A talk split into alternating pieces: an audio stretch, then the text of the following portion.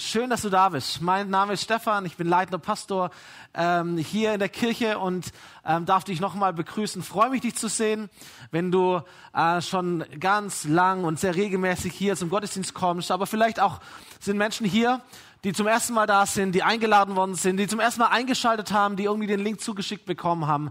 Mega, dass ihr da seid und ich hoffe, es geht euch gut, ihr fühlt euch wohl. Wir können gemeinsam starten in die Predigt, ähm, Gott mehr kennenlernen und das Leben, das er für jeden Menschen vorbereitet hat, mehr und mehr kennenzulernen.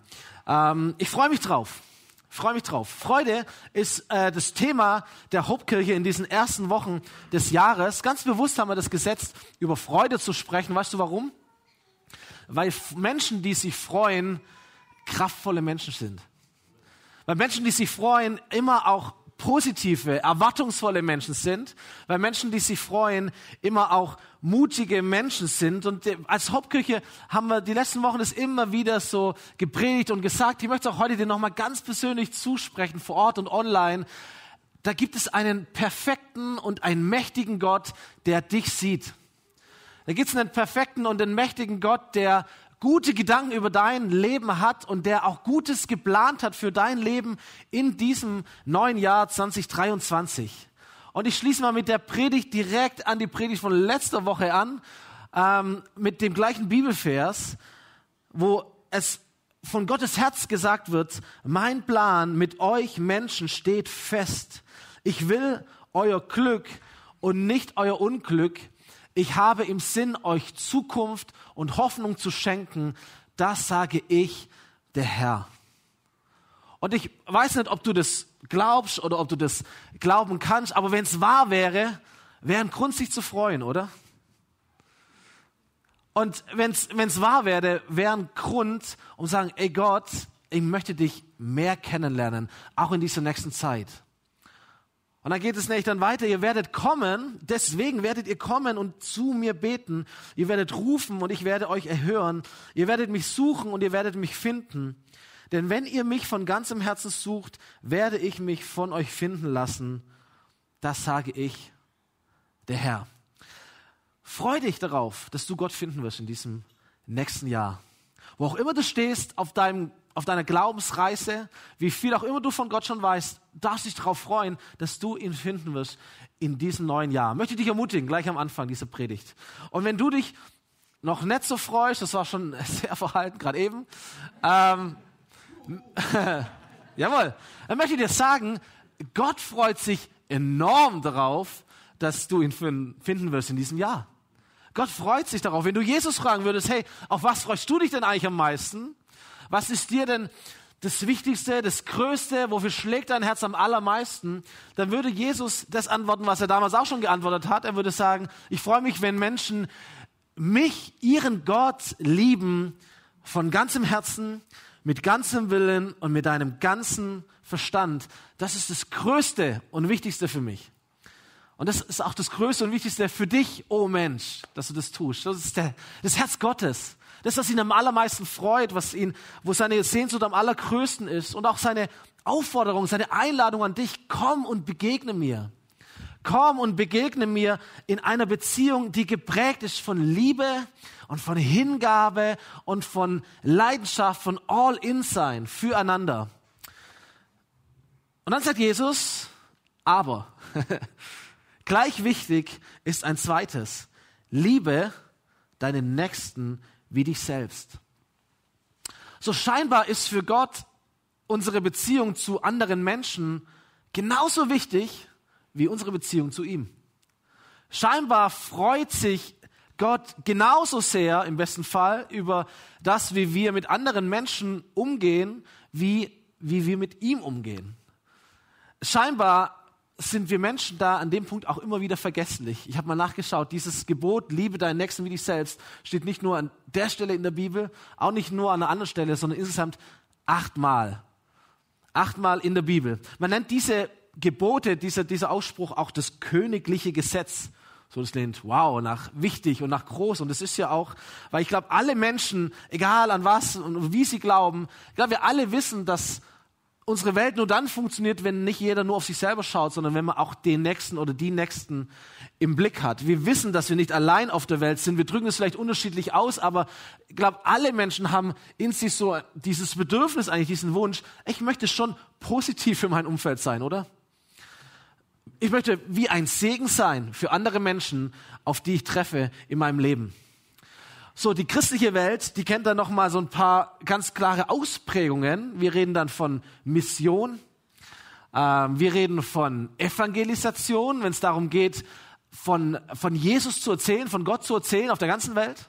Wir reden von Diakonie, wenn es darum geht, anderen Menschen die Liebe von Gott weiterzugeben. Aber wenn wir ehrlich sind, die Christen und uns, ähm, so ganz einfach fällt es uns dann doch nicht immer so. Vielleicht ist auch das der Grund, warum das achtmal in der Bibel drin steht, weil wir das gern so ein bisschen, naja, verdrängen, vielleicht auch nicht wissen genau, wie das funktionieren sollte. Ähm, das Prinzip finden wir schon klasse, aber unsere Nächsten finden wir halt nicht so klasse. Und äh, dann fragen wir uns, naja, weiß nicht, wie das genauso gehen soll. Gibt verschiedene Ansätze dazu. Ich kenne zwei äh, ganz große. Es gibt zum einen diesen Ansatz, dass wir einfach Menschen erzählen, dass wir Menschen, unsere Nächsten lieben durch unsere Worte. Wir geben ein Zeugnis für Jesus.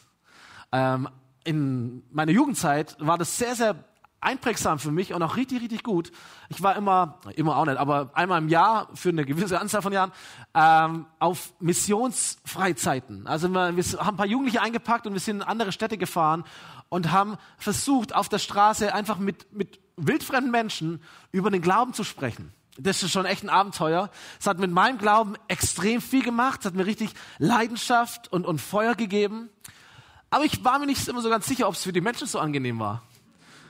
So, ich habe mir alle Argumente zurechtgelegt. Ich wusste genau, was ich auf welche Frage antworten könnte und wie der Weg ist. Aber es gab nicht so viele Leute, die das hören wollten von mir äh, obwohl ich mir wirklich die Mühe gegeben habe und ihnen hinterhergelaufen bin und alles Mögliche. Aber meine Nächstenliebe bestand wirklich nur aus den Worten halt. Und nach einer Woche war ich auch wieder weg.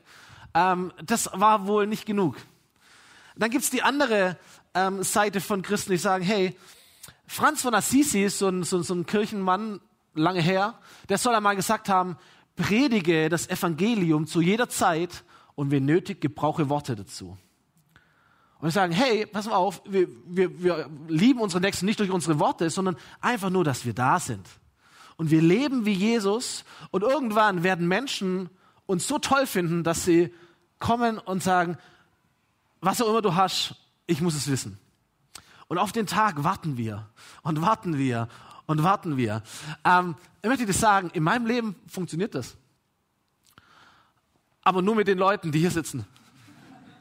Es gibt immer wieder Leute, die zu mir kommen und sagen, können wir mal ein Gespräch führen oder äh, wie, wie ist denn das in der Bibel zu verstehen oder wie kann ich wirklich, was bedeutet es, Jesus nachzufolgen oder irgendwelche Dinge und ich gebe mein Bestes, um zu helfen, aber die Menschen, denen ich tagtäglich begegne, meine unmittelbaren Nächsten, die sind da erschreckend wenig darunter, unter diesen Menschen, sondern das sind Kirchenmenschen, die sagen, hey, berufswegen komme ich zu dir oder bin ich für Menschen da, aus ganzem Herzen.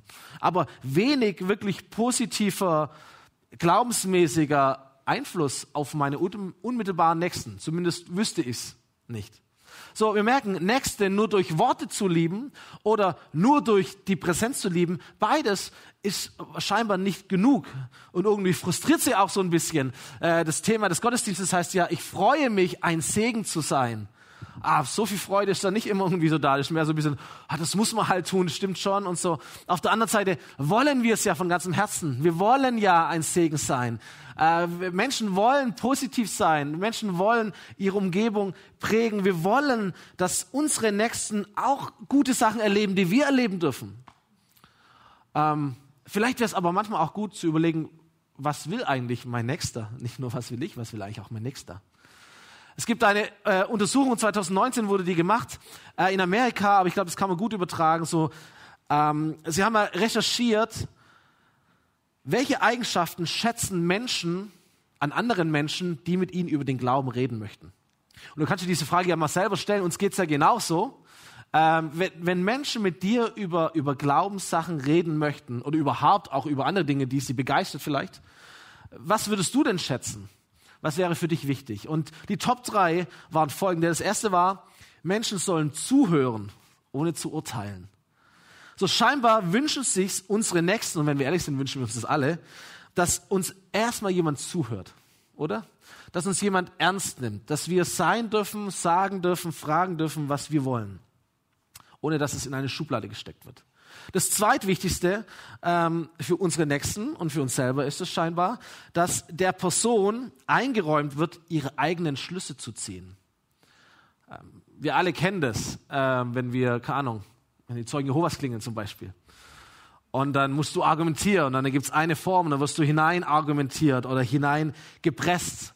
Und wir merken, das, das mögen wir nicht, weil wir wissen, jeder Mensch hat dann doch seine eigene Art und auch seinen eigenen Weg, auch seine, seinen eigenen Prozess, Gott zu finden. Und manchmal stehen Christen oft mit ihren Antworten mehr im Weg, als dass sie irgendwie den Weg frei machen, und weil wir denken, oh, wir müssen Menschen bekehren. Aber Jesus sagt nicht, bekehre deinen Nächsten wie dich selbst, sondern bekehre dich selbst, das sagt er tatsächlich, aber liebe deinen Nächsten wie dich selbst. Und der dritte Punkt, der genannt wird, ist, der ist dann spannend, Menschen dürfen oder sollen überzeugt den eigenen Standpunkt weitergeben. Platz drei. So, wenn mir jemand ernsthaft zuhört, mir meine Fragen anhört und meine Antworten ich geben darf, dann ist es scheinbar auch gar nicht mehr schlimm, im Gegenteil sogar sehr willkommen, dass dann diese Person auch erzählt von ihrem Leben und von ihren Überzeugungen. Und wenn das authentisch passiert, umso besser. Das fand ich spannend. Ich habe eine zweite Umfrage gelesen aus demselben Jahr um das gleiche Thema. Da, die haben Folgendes herausgefunden oder gesagt, 79 Prozent der sogenannten kirchenfernen Menschen, also Menschen, die vermutlich weder glauben noch auf jeden Fall bewusst Teil einer Kirche sind, aber 79 Prozent dieser Menschen würden sagen, für mich ist es kein Problem, mit einem Freund über den Glauben zu reden, wenn dieser die Freundschaft wirklich ernst nimmt. Und überleg mal so für dein Leben, wenn jemand dir ähm, von etwas, das ihn begeistert, das sein Leben geprägt und verändert hat, erzählen möchte, wie würdest du reagieren? Was wäre für dich wichtig? Könntest du das auch bejahen oder nicht? Ich glaube, ich könnte das bejahen. Wir wünschen uns Freundschaften. Freunde, die ihre gute Nachricht oder die, die gute Nachricht von Jesus, die die gute Nachricht leben und die sie als Freund an Freunde weitergeben, und zwar in dieser Reihenfolge, die sie leben und die sie als Freund an Freunde weitergeben. Nächstenliebe. Ein Segen zu sein für andere Menschen. Und ich dachte mir, hey, Jesus, ich glaube, genau das ist das, was du getan hast und was du eigentlich bist. Weil Jesus hatte einen Spitzname und der hieß Freund. Jesus war der Freund und zwar ein ganz besonderer Freund. Er hieß, er ist der Freund der Sünder. Heute sagen wir kirchenferne Menschen, alles okay. Er ist der Freund der Menschen, die alles andere als in der Kirche waren und die auch nicht in die Kirche kommen durften, weil andere Leute das nicht cool fanden. Der hat sie bewusst ausgestoßen. Und Jesus war ein Freund von deren. Das war nicht sein, seine eigene Erfindung. Er hatte nicht irgendwie Aufkleber designt und gesagt, hey, jetzt kommt die Kampagne, das bin ich übrigens, so Plakate. Sondern Menschen haben ihn beobachtet, haben den Kopf geschüttelt, haben sich aufgeregt und gesagt, es ist ein Freund der Sünder. Menschen haben ihn beobachtet, vermutlich, weil Jesus eben zu Menschen gegangen ist, in Freundschaft ihnen begegnet ist, sie geliebt hat und ihnen von Gott erzählt hat. Drei Jahre lang hat er zwölf äh, Jungs gesammelt als seine Nachfolger und er hat sie Freunde genannt. Freunde, ihr seid meine Freunde, hat er gesagt. Er hat sie gesegnet, er hat in sie investiert, er hat sie gelehrt, er hat Wunder vor ihren Augen verbracht und er hat ihnen seine Mission gegeben, seine Kraft weitergegeben. Jesus war zu Hause bei Menschen, bei denen andere nicht zu Hause sein wollten. Und das war seine Mission, seinen Nächsten zu lieben, ein Segen zu sein, wo auch immer er ist, die beste Nachricht ihres Lebens zu verkünden, weil sie seine Freunde sind und weil er ein, ein Segen für sie war und sein wollte. So diese Mission, die Jesus da verfolgt hat, hat er auch nicht erfunden, sondern die ist es die Mission Gottes eigentlich schon immer gewesen, seit Anfang der Geschichte. Gehen wir noch ein Stück zurück, ganz am Anfang ähm, der Bibel lernen wir einen Mann kennen namens Abraham. Und Abraham hat eine Begegnung mit Gott und, und das ist das, was Gott zu ihm sagt. Er sagt, Abraham, geh aus deinem Vaterland und von deiner Verwandtschaft und aus deines Vaters Hause in ein Land, das ich dir zeigen will. Und ich will dich zum großen Volk machen. Ich will dich segnen und du sollst ein Segen sein. Ich will segnen, die dich segnen und verfluchen, die dich verfluchen. Und in dir sollen gesegnet werden alle Völker auf Erden. So das große Wort in dieser Anrede Gottes ist das Wort segnen, oder? Ich will dich segnen, du sollst ein Segen sein, ähm, in dir sollen gesegnet werden alle Völker auf der Erde. Segnen, segnen, segnen. So, der, der Hintergrund ist das Spannende. Abraham, seine Frau hieß Sarah, die waren da schon richtig, richtig alt. Und keine Kinder waren da oder unterwegs. So, Gott unterhält sich mit Abraham über die nächsten Generationen, über die Völker dieser Erde, die aus ihm hervorkommen sollen. Und nichts war da. Aber so ist es oft bei Gott, möchte ich dir sagen, dass seine Mission immer dann beginnt, wenn wir sagen, ja, wo denn? So, in den Momenten, wo wir die Welt anschauen und sagen, ich sehe gar nichts von dem, was du versprichst, sagt Gott, geh trotzdem. So wie bei Abraham, wo er sagt, ey, viele, viele Völker werden aus dir hervorkommen, du wirst ein Segen sein für viele, viele Völker. Und Abraham sagt, ja, wo denn? Und Gott sagt zu ihm, geh, geh raus, geh in den nächsten Schritt, erheb dich, setz dich in Bewegung. Abraham, ich habe was vor mit dir. In den Momenten, wo wir verzweifelt sind, wo wir uns selber anschauen und wir fühlen uns unwürdig oder unfähig, Gott sagt zu dir, geh, geh vorwärts, geh raus, geh in den nächsten Schritt, geh in deine Zukunft hinein. Da, wo du sagst, ich sehe nichts davon, ich spüre auch nichts davon. Gott sagt zu dir trotzdem, geh. Geh vorwärts, mach dich in Bewegung. Viele Jahrhunderte später sagt Jesus zu genau seinen Freunden, just einen Moment bevor er in den Himmel fährt, geh. Geht in die ganze Welt, geht zu allen Völkern dieser Welt und macht die Menschen zu meinen Jüngern. Und die Freunde haben sich angeschaut und gesagt, ja, aber wie? Und da war Jesus schon nicht mehr da.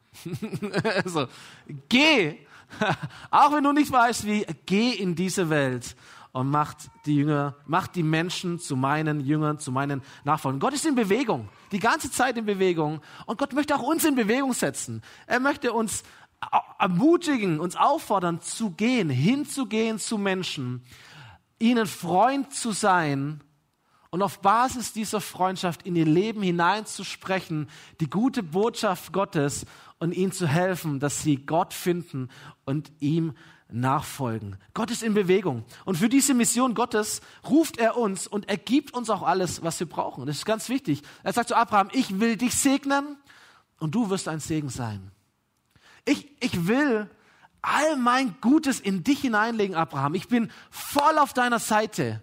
Äh, meine ganze Liebe, meine ganze Kraft, was wir vorher auch schon gesungen haben, meine, meine Werte, mein Herzschlag, mein Geist. Ich möchte dir alles geben, was ich habe. Ich möchte dich überschütten mit Segnen, mit Segen. Aber lass es fließen, auch zu anderen Menschen. Du sollst ein Segen sein. So freu dich darauf, Gott zu begegnen in diesem Jahr.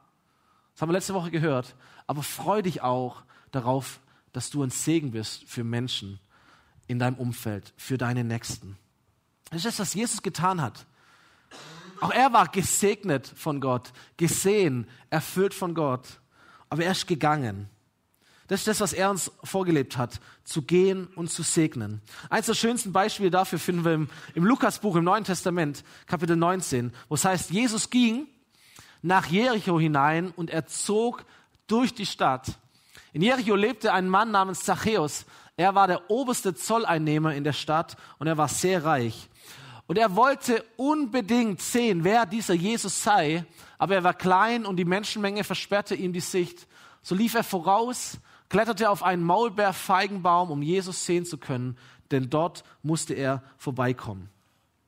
Und da gibt es ein ganz cooles Detail am Anfang dieser Passage, im ersten Vers, wo es heißt, Jesus zog durch die Stadt. So, es war nicht der Plan von Jesus, in Jericho zu sein. Es war auch nicht sein Plan, bei Zachäus zu sein. Das war nicht auf seiner Agenda. Er ist durchgezogen. So, Jesus hat halt gelebt, wie er gelebt hat. Keine Ahnung, wo er hin wollte, aber das war, das war das, was er getan hat. Er hat sein Leben gelebt und sein Leben war ganz viel von A nach B reisen und durch Städte durchziehen. Aber irgendetwas war in ihm, das ihn aufmerksam gemacht hat. Und er meinte, hey, da ist Jericho und da ist der Baum und da ist ein Mann namens Zachäus. Er war so aufmerksam. Hier ist ein Moment, wo ich ein Segen sein kann. Hier, hier ist ein Nächster für mich. Und als Jesus an diese Stelle kam, schaute er hinauf zum Baum und redete ihn an. Zachäus, komm, schnell herunter. Ich muss heute dein Gast sein. Und Zachäus stieg schnell vom Baum und nahm Jesus voller Freude auf. Und alle sahen es und murrten. Sie sagten, bei einem ausgemachten Sünder ist er eingekehrt. Jesus hält ganz bewusst an. Ganz bewusst trifft Jesus die Entscheidung, nach oben zu blicken und in dieser Stadt die meiste Zeit mit dem Menschen zu verbringen, den die meisten Menschen gehasst haben weil er sie ausgenommen hat, weil er sie verraten hat, weil er eigentlich einer von ihnen war, aber mit den Feinden gemeinsame Sache gemacht hat, sich bereichert hat, seine eigenen Taschen voll gemacht hat mit ihrem Geld. Und Jesus sagt, Zachäus, ich möchte dein Gast sein. Ich muss sogar dein Gast sein. Und zu Gast sein heißt so viel wie, ich möchte dein Freund sein. Jesus hat sie zum Essen eingeladen. Ganz praktisch. Jesus, äh, Zachäus, ich möchte heute bei dir essen, ich möchte dein Gast, ich möchte dein Freund sein. Für alle anderen war er der ausgemachte Sünder. Jesus sagt, ich möchte dein Freund sein. Deswegen haben die Menschen gesagt, Jesus ist der Freund der Sünder. Genau wegen solchen Momenten wie diesen. Und die beiden, jetzt schmücke ich mal ein bisschen aus, die beiden essen, die beiden reden. Jesus hört zuerst zu, Jesus nimmt Zachäus ernst. Jesus hört sich die Geschichte von Zachäus an. Warum bist du, wie du bist? Warum tust du, was du tust? Was ist eigentlich deine Geschichte? Was ist dein Motiv? Was hast du erleben und vielleicht auch erleben müssen, damit du heute der bist, wo andere sagen, ein ausgemachter Sünder? Und als Zachäus fertig ist, erzählt Jesus ihm seine Geschichte. Und er erzählt ihm die Geschichte Gottes. Er erzählt Zachäus, wo er herkommt und wie er auch zu Gott wieder zurückfinden kann. Und da ist so ein Segen in dem Haus des Zachäus, dass Zachäus sagt, Herr, ich verspreche dir, ich werde die Hälfte meines Besitzes den Armen geben. Und wenn ich jemand zu viel abgenommen habe, will ich es ihm vierfach zurückgeben. So Zachäus wird errettet. Zachäus stellt seine, seine, sein, sein, sein Lebenszug auf eine völlig neue Gleise. Jesus, Zachäus schlägt ein, ein neues Kapitel auf, er findet ein neues Leben. Zachäus wird zum Freund Gottes. Zachäus erlebt diesen, wow, diesen Segen Gottes, weil Jesus in seinem Haus ist. Und nicht nur das, Zachäus wird sogar zum Segen für andere Menschen, für seine Nächsten. Und er tut es sogar gerne. Ich freue mich darauf, ein Segen zu sein. Und Jesus sagt zu ihm, heute, Zachäus, ist dir und deiner ganzen Hausgemeinschaft Rettung zuteil geworden.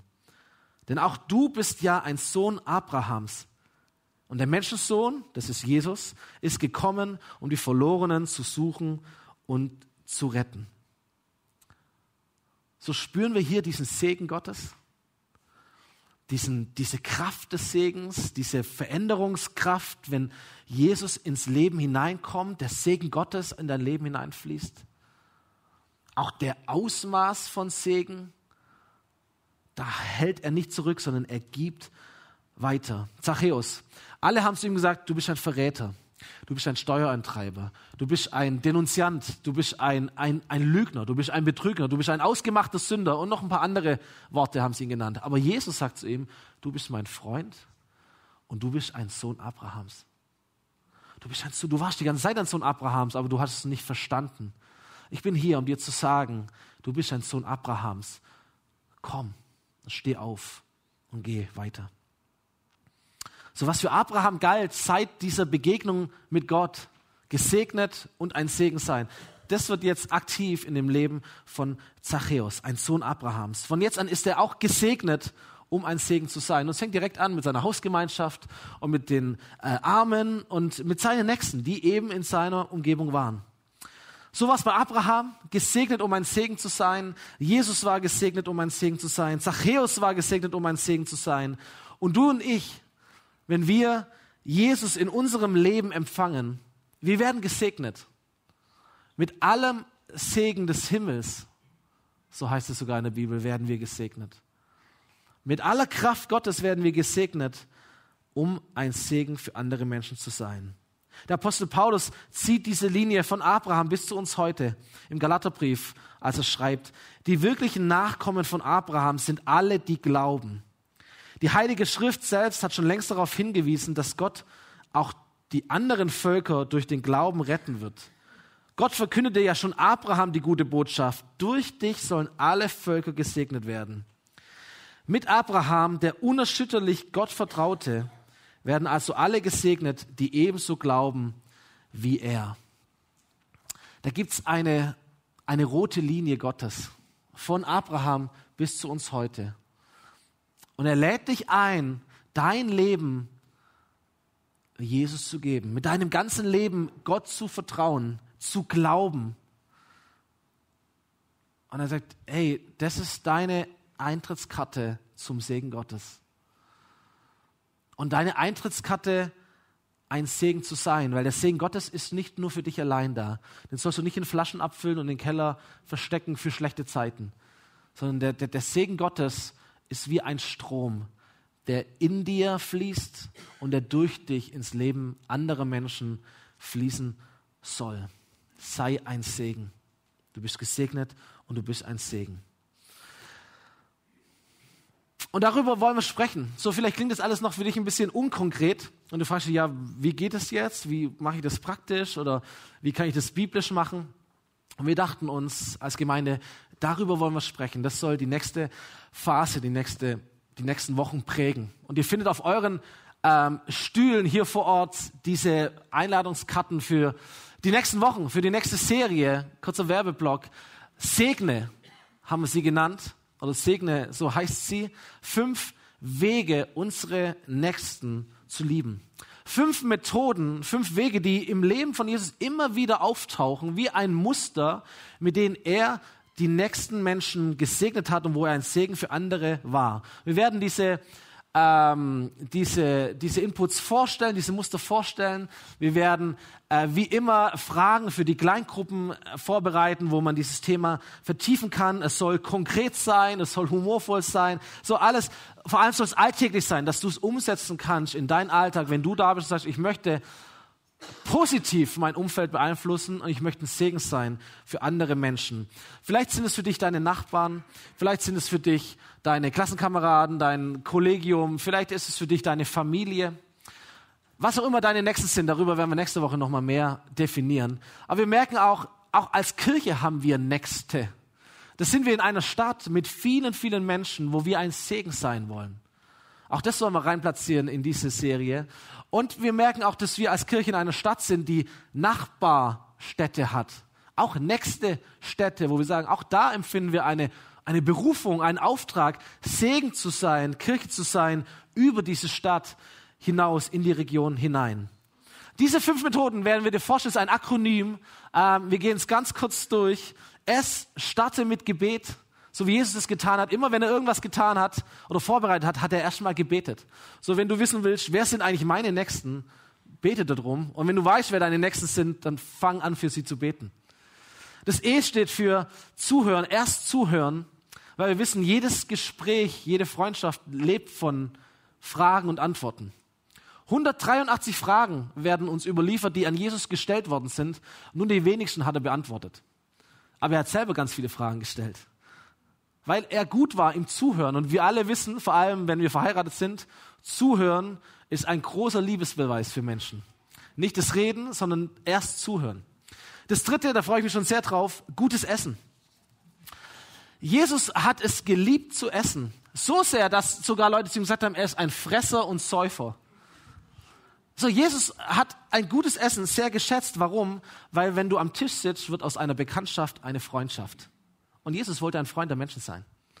Das N steht für Nächstenliebe, weil wir sehen werden, wenn wir für Menschen beten, wenn wir an ihrem Leben wirklich interessiert sind, an ihnen interessiert sind, wenn wir ihnen zuhören, äh, wenn wir mit ihnen essen vielleicht, dann werden sie uns oder dann werden wir Dinge sehen, wo wir sagen, ey, ich könnte dir dienen.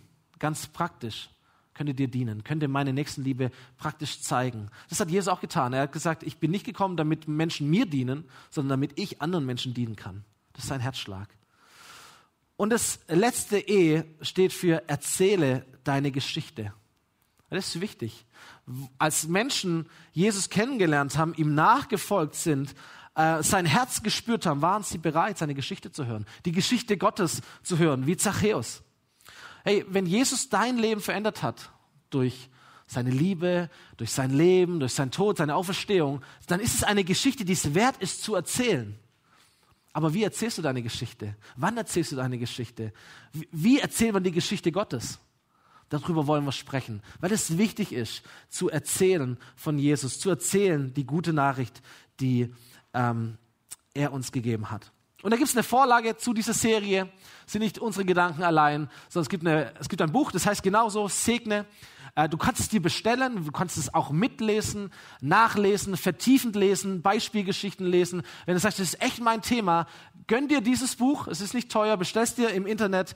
Ähm, wer Hero Maker letztes Jahr erlebt hat als Serie, das, der gleiche Autor hat ein Buch geschrieben mit seinem Bruder, das heißt Segne und äh, das darfst du dir gerne bestellen. Ich freue mich auf diese Season, die vor uns liegt. Das wird richtig, richtig, richtig gut. Aber bevor wir starten nächste Woche, äh, würde ich gerne uns heute schon zu zwei Entscheidungen aufrufen. Ich denke, die werden auch diese nächsten Wochen prägen.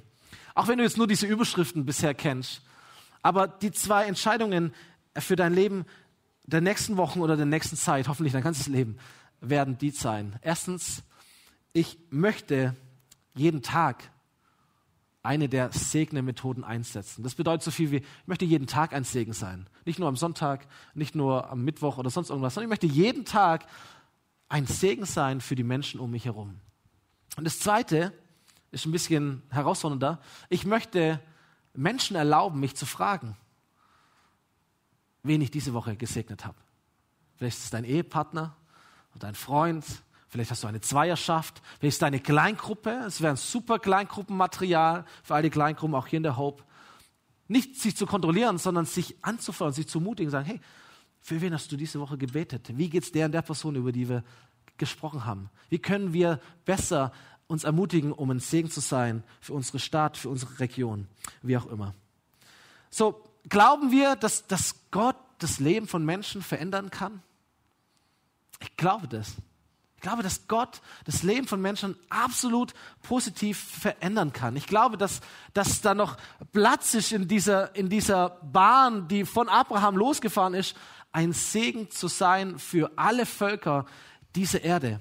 Und ich möchte mich auch entscheiden heute, ich freue mich auch drauf, ein Segen zu sein. Möchte mich freuen, auch ich ganz persönlich, möchte mich freuen darauf, Gott, was hast du vor mit mir in der nächsten Zeit und wie kann ich besser, praktischer, konkreter, angenehmer, wirklich ein Segen sein für andere Menschen? Und darüber wollen wir sprechen. Ich glaube, es ist so schön, wenn Menschen, die deine Nächsten sind, die dir nahestehen, die du wirklich magst, wenn sie anfangen, ihr Leben zu öffnen für Gott. Oder? So, ähm, liebe Band, darf schon nach vorne kommen. Ähm, es ist mega, es ist immer schön, wenn Menschen anfangen, ihr Leben zu öffnen für, für Gott. Wir lieben diese Geschichten. Aber es ist nochmal etwas anderes, wenn es Menschen sind, die deine Nächsten sind. Wenn es Menschen sind, denen du tagtäglich begegnest. Wenn Menschen sind, die dir wirklich stark am Herzen liegen, die du kennst und du merkst, wow, Gott hat durch mich andere Menschen gesegnet. Wie cool ist das denn? Wie cool ist das denn?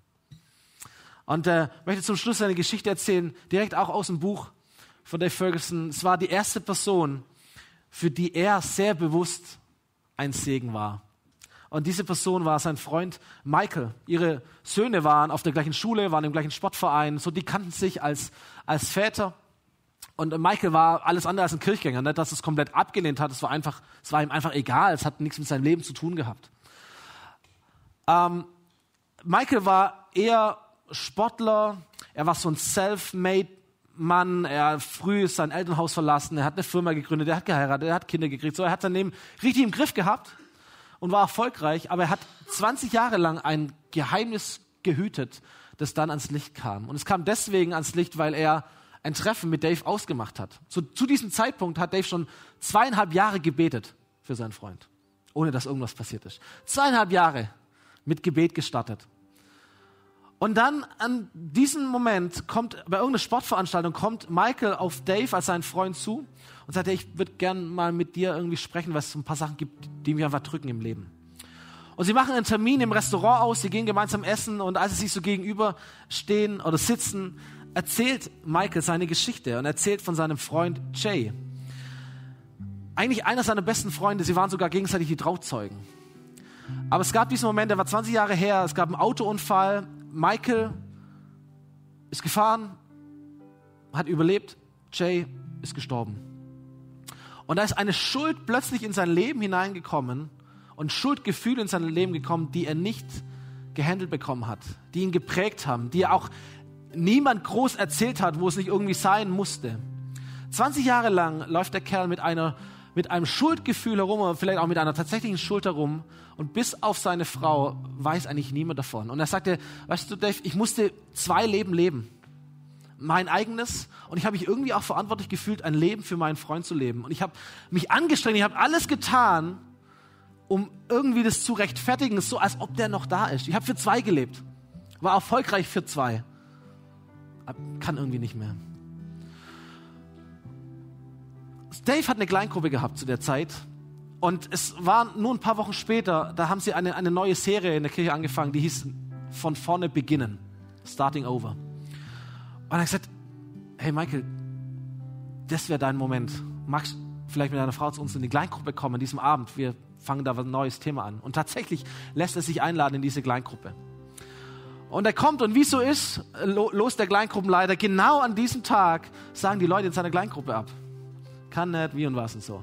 Da waren nur noch Dave und seine Frau war übrig, ein anderes Ehepaar und die Neuen. Das Gute war, dass das Ehepaar, das mit Dave noch da war, auch einen krassen Verlust hatte. Ihre, ihre Tochter ist gestorben. 17-jährige Tochter ist gestorben. Und sie erzählen an dem Abend einfach, wie sie von Neuem begonnen haben, wie sie Vergebung auch erlebt haben. Sie erzählen einfach ihre Geschichte. Und, und Mike und seine Frau sitzen daneben und sind, wow, sind echt beeindruckt und berührt. Und er sagt danach, vielen Dank, dass ihr eure Geschichte erzählt habt. Ich glaube, ich würde gerne auch meine Geschichte erzählen. Und innerhalb von, von, von zwei, drei Wochen erzählt Michael zweimal eine Geschichte, die er 20 Jahre davor überhaupt noch gar niemand erzählt hat. Und er erzählt seine Geschichte oder ihre Geschichte und zum ersten Mal an dem Abend darf Michael erleben, was Vergebung heißt. Was, was, was es heißt, wenn, wenn Vergebung dich auch frei macht, wenn es eine Lösung gibt, wenn es einen Gott gibt, der sein Leben in dein Leben hineinfließen lässt. Ein paar Tage später ruft Michael Dave an und sagt, ich habe meine Geschichte schon wieder jemand erzählt. Und das war gar nicht so schlecht. Und ich habe nicht nur meine Geschichte erzählt, sondern ich habe auch von diesem Kleingruppenabend erzählt und auch von dem, was ich von Vergebung her weiß. Und, und Dave, ich, ich glaube, ich würde mich interessieren, vielleicht auch bei der nächsten Taufe dabei zu sein. Und dann erzählt Dave, wie, wie, wie er seinen Freund taufen darf und sagt, du als Pastor, wir taufen viele Menschen. Aber dein Freund, das war etwas ganz, ganz Besonderes. Und dann bei dem Taufgottesdienst erzählt Michael seine Geschichte, der ganzen Gemeinde. Und er erzählt von seiner Vergangenheit und von seiner Einstellung gegenüber Gott, die ihn so geprägt hat, und von seinem Elternhaus und von dem Unfall und von der Last und von dem Kleingruppenabend und wie er zu Gott gefunden hat. Und er schließt seine, sein, sein Zeugnis ab mit dem Satz, der beste Weg, Hilfe zu empfangen, ist, zu Gott zu gehen und Jesus in sein Leben aufzunehmen. Punkt. So solche Geschichten berühren uns. Geschichten wie Menschen neue Hoffnung in Gott finden, berühren uns. Umso mehr, wenn es unsere Nächsten sind. Das liebe ich Geschichten auch hier, wenn ich Leute sehe, äh, oft bei der Taufe, wenn wir die Geschichten platzieren. Oder natürlich, wir als Pastoren, kennen ein paar andere Geschichten auch noch. Es ist das Schönste, wenn du merkst, hey, das sind Nächste, die zum Glauben gekommen sind oder die einfach sich gut entwickeln oder die Schritte gehen, die vorwärts gehen. Und was für ein Segen, wenn Gott dich zum Segen macht für andere Menschen. Ich wünschte, es gäbe noch viel, viel mehr davon. Aber ich glaube, die wird es geben. So viele gute Geschichten, die um uns herum auch leben, die deine Nächsten sind.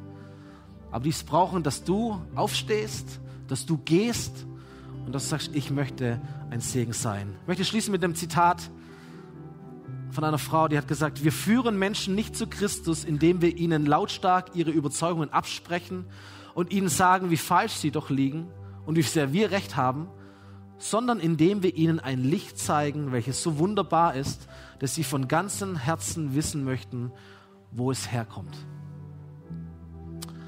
Liebe deinen Nächsten wie dich selbst. Egal, ob das für dich ein biblisches Gebot ist oder einfach ein, ein, ein ehrenwertes menschliches Ideal.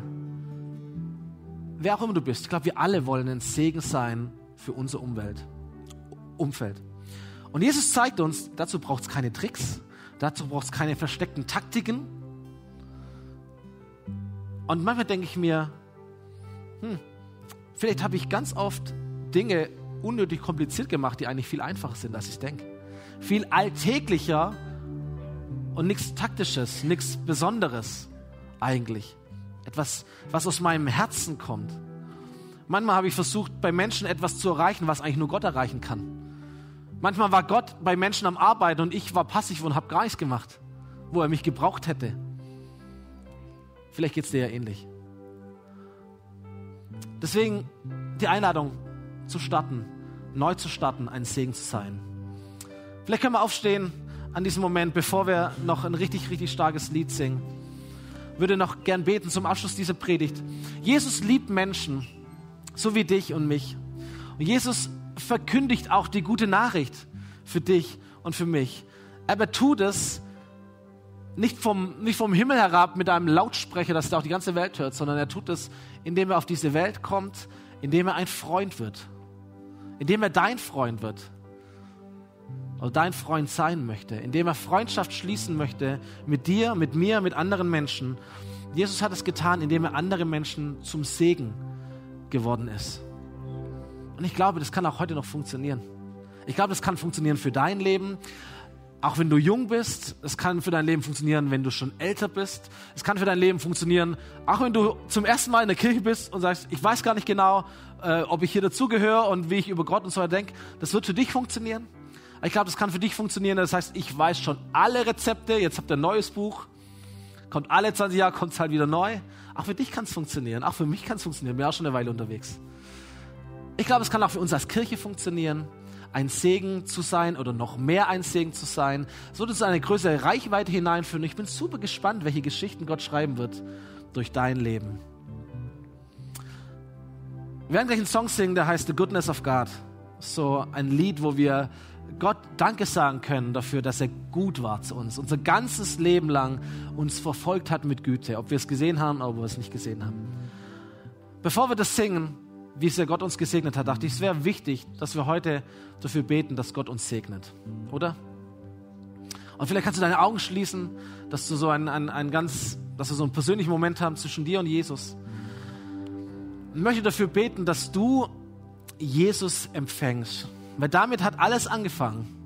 Abraham, ich will dich segnen und du sollst ein Segen sein. Und es ist Gott kein Anliegen, dass du aus deiner Kraft heraus irgendetwas tust, dass du irgendetwas aus dir herauspresst oder dass du nur irgendwie rein verstandesgemäß von der Logik her irgendwas tust, was nicht aus deinem Herzen kommt. Gott möchte, dass Jesus in dein Herz kommt dass der Segen Gottes in dein Leben hineinfließt und dass du aus diesem Segen heraus weitergibst. Und so möchte ich beten, Jesus einladen und wenn es dein Gebet auch ist, dann darfst du dich gerne von deinem Herzen her anschließen oder in deinem Gebet, ob du es laut betest, murmelst oder in den Gedanken, wie auch immer du das möchtest. Genauso auch im Livestream ist jetzt dein Moment, Jesus eine Antwort zu geben. Jesus, ich danke dir, dass du mein Freund bist. Ich danke dir, dass du ein Freund von mir Sünder geworden bist. Danke, dass durch deine Freundschaft meine Sünde nicht mehr herrscht über mich, sondern dass du mich heilig gemacht hast, dass du mir vergeben hast, dass du mich gereinigt hast von aller Schuld, die vergangen war, aber auch die Fehler, die ich noch machen werde. Ich darf dein Freund sein und das soll mein Leben prägen. Jesus, danke, dass du gute Geschichten mit Menschen schreiben möchtest. Danke, dass du an allen Menschen interessiert bist. Und danke, dass du deinen Segen überfließend, maßlos, großzügig gibst für jeden, der das möchte. Jesus, ich möchte einen Segen haben. Ich möchte, dass du mich segnest. möchte, dass du mein Haus segnest, meine Familie segnest, möchte, dass du meine Kirche segnest, möchte, dass du großzügig gibst, Jesus, damit ich weitergeben kann an andere Menschen.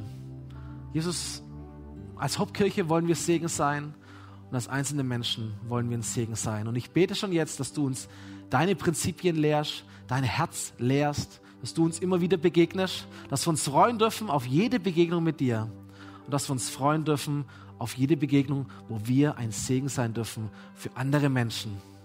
In deinem Namen, in deiner Kraft und in deiner Liebe, Jesus. Amen.